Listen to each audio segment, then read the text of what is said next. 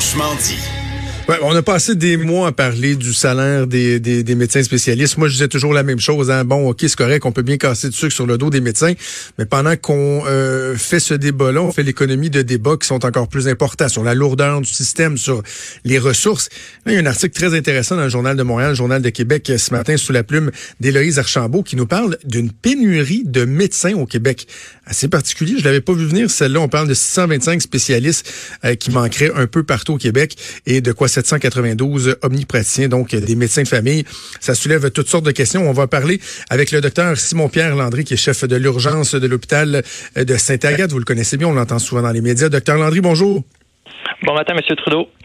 Ça vous a fait réagir fortement? Vous, avez, vous y êtes allé d'une salve de tweets ce matin qui était bien, bien, bien intéressante. Euh, tout d'abord, je vais commencer par euh, cette question-ci. Est-ce que ce chiffre-là, est-ce qu'il vous surprend lorsqu'on parle d'un de, de, manque de 1400 médecins spécialistes omnipraticiens? Et est-ce que est-ce que c'est crédible? Est-ce que c'est réaliste comme chiffre? Ben, ce chiffre-là, c'est un, un, chiffre qui est un peu artificiel parce que c'est le chiffre finalement que le gouvernement avance en disant ben dans un monde idéal, si j'avais toutes les ressources, c'est ça que j'aimerais avoir, c'est ça que j'aimerais financer comme service. Mais évidemment, moi je pense que ce chiffre-là est inférieur à ce que ça devrait être si on voulait vraiment donner tous les services que les gens souhaitent. Hein. Évidemment, il faut mettre la ligne à quelque part parce qu'il y a des coûts qui sont associés à ces services-là. Mais si on voulait vraiment qu'il n'y ait plus de liste d'attente pour avoir un médecin de famille, qu'il n'y ait plus de liste d'attente pour faire remplacer un genou ou une hanche, ben, probablement que ce chiffre-là serait beaucoup plus important.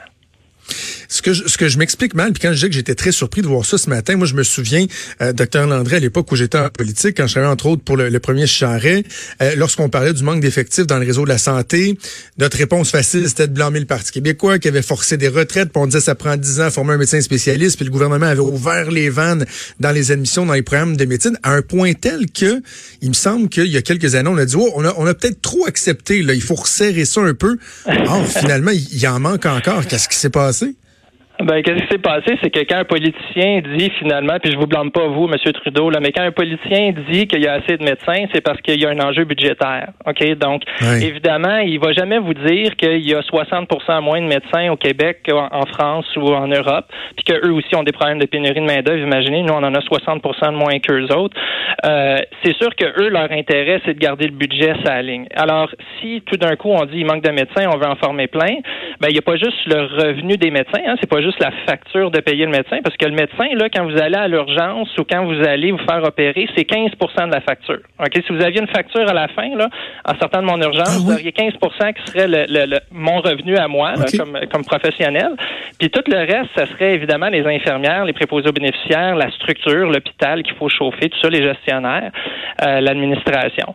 Et donc, euh, évidemment, si on forme plus de médecins, c'est pas tant juste à cause du salaire des médecins qui est quand même assez élevé, là, le revenu des médecins, mais c'est aussi parce que le médecin, lui, il prescrit des affaires, puis il fait des chirurgies, puis donc il augmente l'accès, et ça, ça vient avec un coût, et les gouvernements, ben, ils ont des lignes budgétaires à, surveiller. Et je, suis bien sensible à ça, parce que je pense que le système de santé accapare une trop grande part des, des ressources gouvernementales au niveau provincial, puis que pendant ce temps-là, ben, on a des routes, défoncées, puis on a des, mhm. des, écoles qui tombent en ruine, puis ça, c'est un, un scandale. Mais euh, toujours est-il qu'il va falloir qu'on trouve un moment donné une façon de, mieux utiliser nos ressources, donner plus de services, mais euh, en les mettant nos ressources à la bonne place, finalement, pour qu'on ait le plus de services possible au meilleur coût.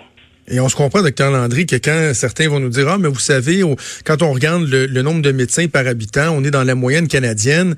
Euh, tout ça, tout ça est faussé, entre autres, par la grandeur du territoire. De façon générale, le Canada est un, est un grand pays, mais c'est un peu facile de juste regarder platement le ratio euh, médecins habitants sans penser aussi à la taille du territoire. Là. On a un grand territoire.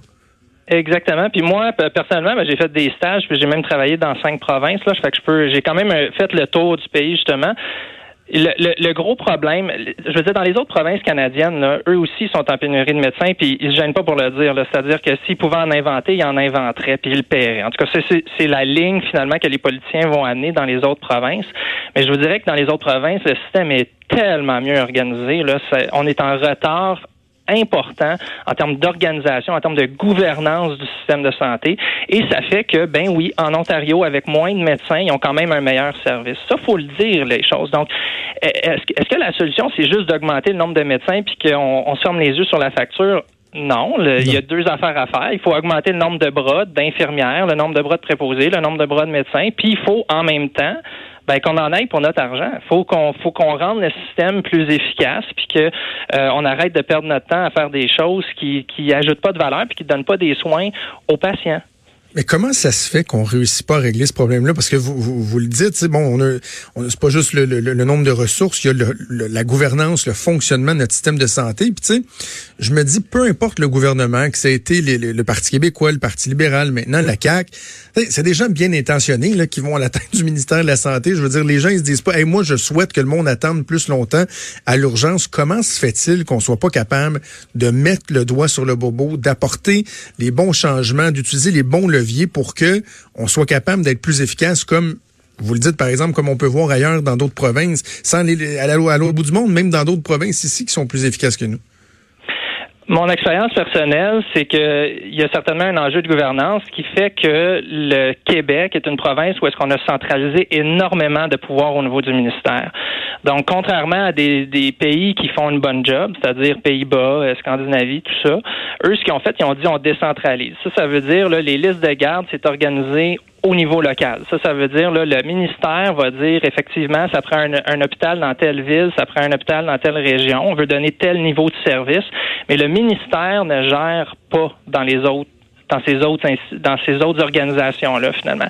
Au Québec, on a pris une, des, décisions, puis ça c'est, tu sais, les gouvernements ils changent, mais les fonctionnaires ils restent en arrière. Hein. Donc, euh, et, ce qui arrive, c'est qu'eux ils ont ramassé le pouvoir, ils l'ont mis à Québec, puis là ça fait en sorte que euh, ben il y a peu d'autonomie qui est remise aux régions puis aux hôpitaux. Les gestionnaires avec qui je m'assois là pour essayer d'organiser le département là, c'est du monde bien intentionné, c'est du monde bien intelligent, mais ils sont souvent menottés parce qu'il faut qu'ils fassent tout approuver par une bureaucratie qui n'a pas d'allure à Québec. Et puis ça, ça prend du temps. Ça, ça désorganise le système. Puis ça fait qu'à un moment donné, il y a du monde comme moi là, qui finissent par se décourager de faire de la gestion parce que le, le, pouvoir est trop loin. Il prend trop de temps. Il encrasse la machine. Donc, si on veut vraiment, finalement, utiliser toute l'intelligence des gestionnaires du réseau, parce qu'il y en a de l'intelligence dans le réseau, là, c'est du monde, comme vous l'avez dit, qui sont bien intentionnés, il va mhm. falloir leur donner les moyens. Puis ça veut pas juste dire de l'argent, ça veut dire les pouvoirs de s'organiser. Et ça, ça veut dire une décentralisation mais ça veut dire à des gens qui sont habitués de micro-gérer à Québec, et l'air Gaétan Barrette a comme mis ça à la puissance 90, euh, là, euh, va falloir leur dire finalement, écoutez, on veut que le pouvoir descende plus proche des services. Parce qu'il va falloir améliorer euh, nos services parce que la situation, elle ne s'améliorera pas. Vous l'avez bien mentionné euh, ce matin, notamment dans vos commentaires sur Twitter. Il y, a le principe de l'offre et de la demande qui augmente, notamment lorsqu'on pense au vieillissement de la population. On va encore avoir davantage besoin du service de, du système de la santé avec des, services, avec une offre qui, qui quoi, qui diminue carrément? Ben, je dirais pas qu'elle diminue, mais elle augmente pas assez vite pour euh, l'augmentation de la demande. C'est-à-dire que le vieillissement de la population, c'est inévitable. C'est des gens qui consomment plus de soins. Là, mon urgence, là, la, la, la moyenne aujourd'hui, l'urgence sur les civières, la moyenne d'âge, c'est 75 ans. Là. Donc ça, c'est pas ça, ça s'améliorera pas. Puis ça veut dire que ça demande énormément de soins. Puis en même temps, ben ce qu'on observe, c'est des choses qui sont inévitables, puis qui sont honnêtement louables. C'est-à-dire il y a une féminisation de la pratique, puis il y a des papas comme moi qui ont deux enfants un troisième bientôt, puis qui voudrait s'impliquer un petit peu plus au niveau de la famille.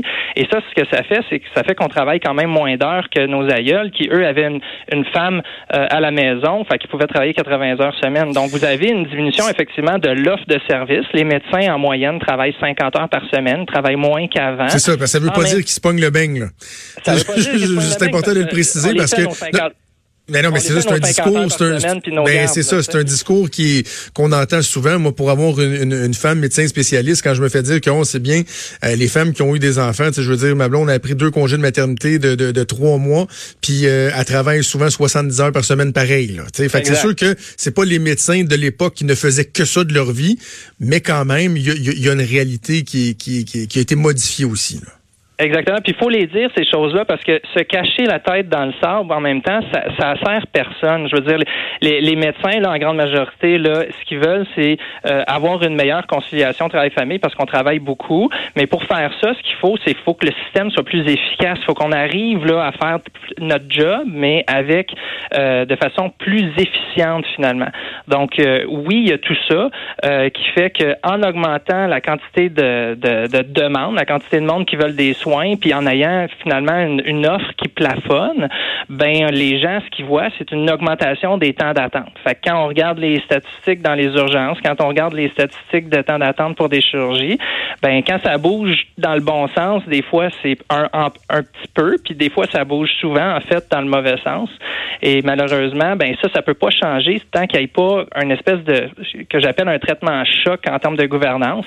Il faudrait qu'à un moment donné, on dise ben le, le band-aid, il fonctionne plus. Là. Tu sais, ça prend une chirurgie, là, puis pour vraiment contrôler l'hémorragie, ben il faut qu'on prenne des décisions qui vont être courageuses. Puis ces décisions-là, non seulement ça serait un de décentraliser le système, mais aussi d'expliquer à la population qu'on peut pas tout se payer, puis qu'à un moment donné, ben il va falloir qu'on fasse des choix comme société, c'est-à-dire qu'est-ce qu'on veut se payer? Est-ce qu'on veut se payer les dernières molécules, les derniers médicaments qui coûtent très cher, ou on préfère avec cet argent-là embaucher un préposé aux bénéficiaires de plus dans un CHSLD local? Donc ce, ce type de décision-là, c'est des décisions qui sont difficiles à prendre, mais c'est des décisions qui sont inévitables. Puis ça va prendre beaucoup de leadership au niveau politique pour faire ça. Vous êtes déjà présenté en politique euh, fédérale, notamment euh, faire apporter des changements vous-même. C'est une idée qui qui demeure, qui, qui continue d'être dans votre tête? Est-ce qu'on va vous revoir sur la scène politique?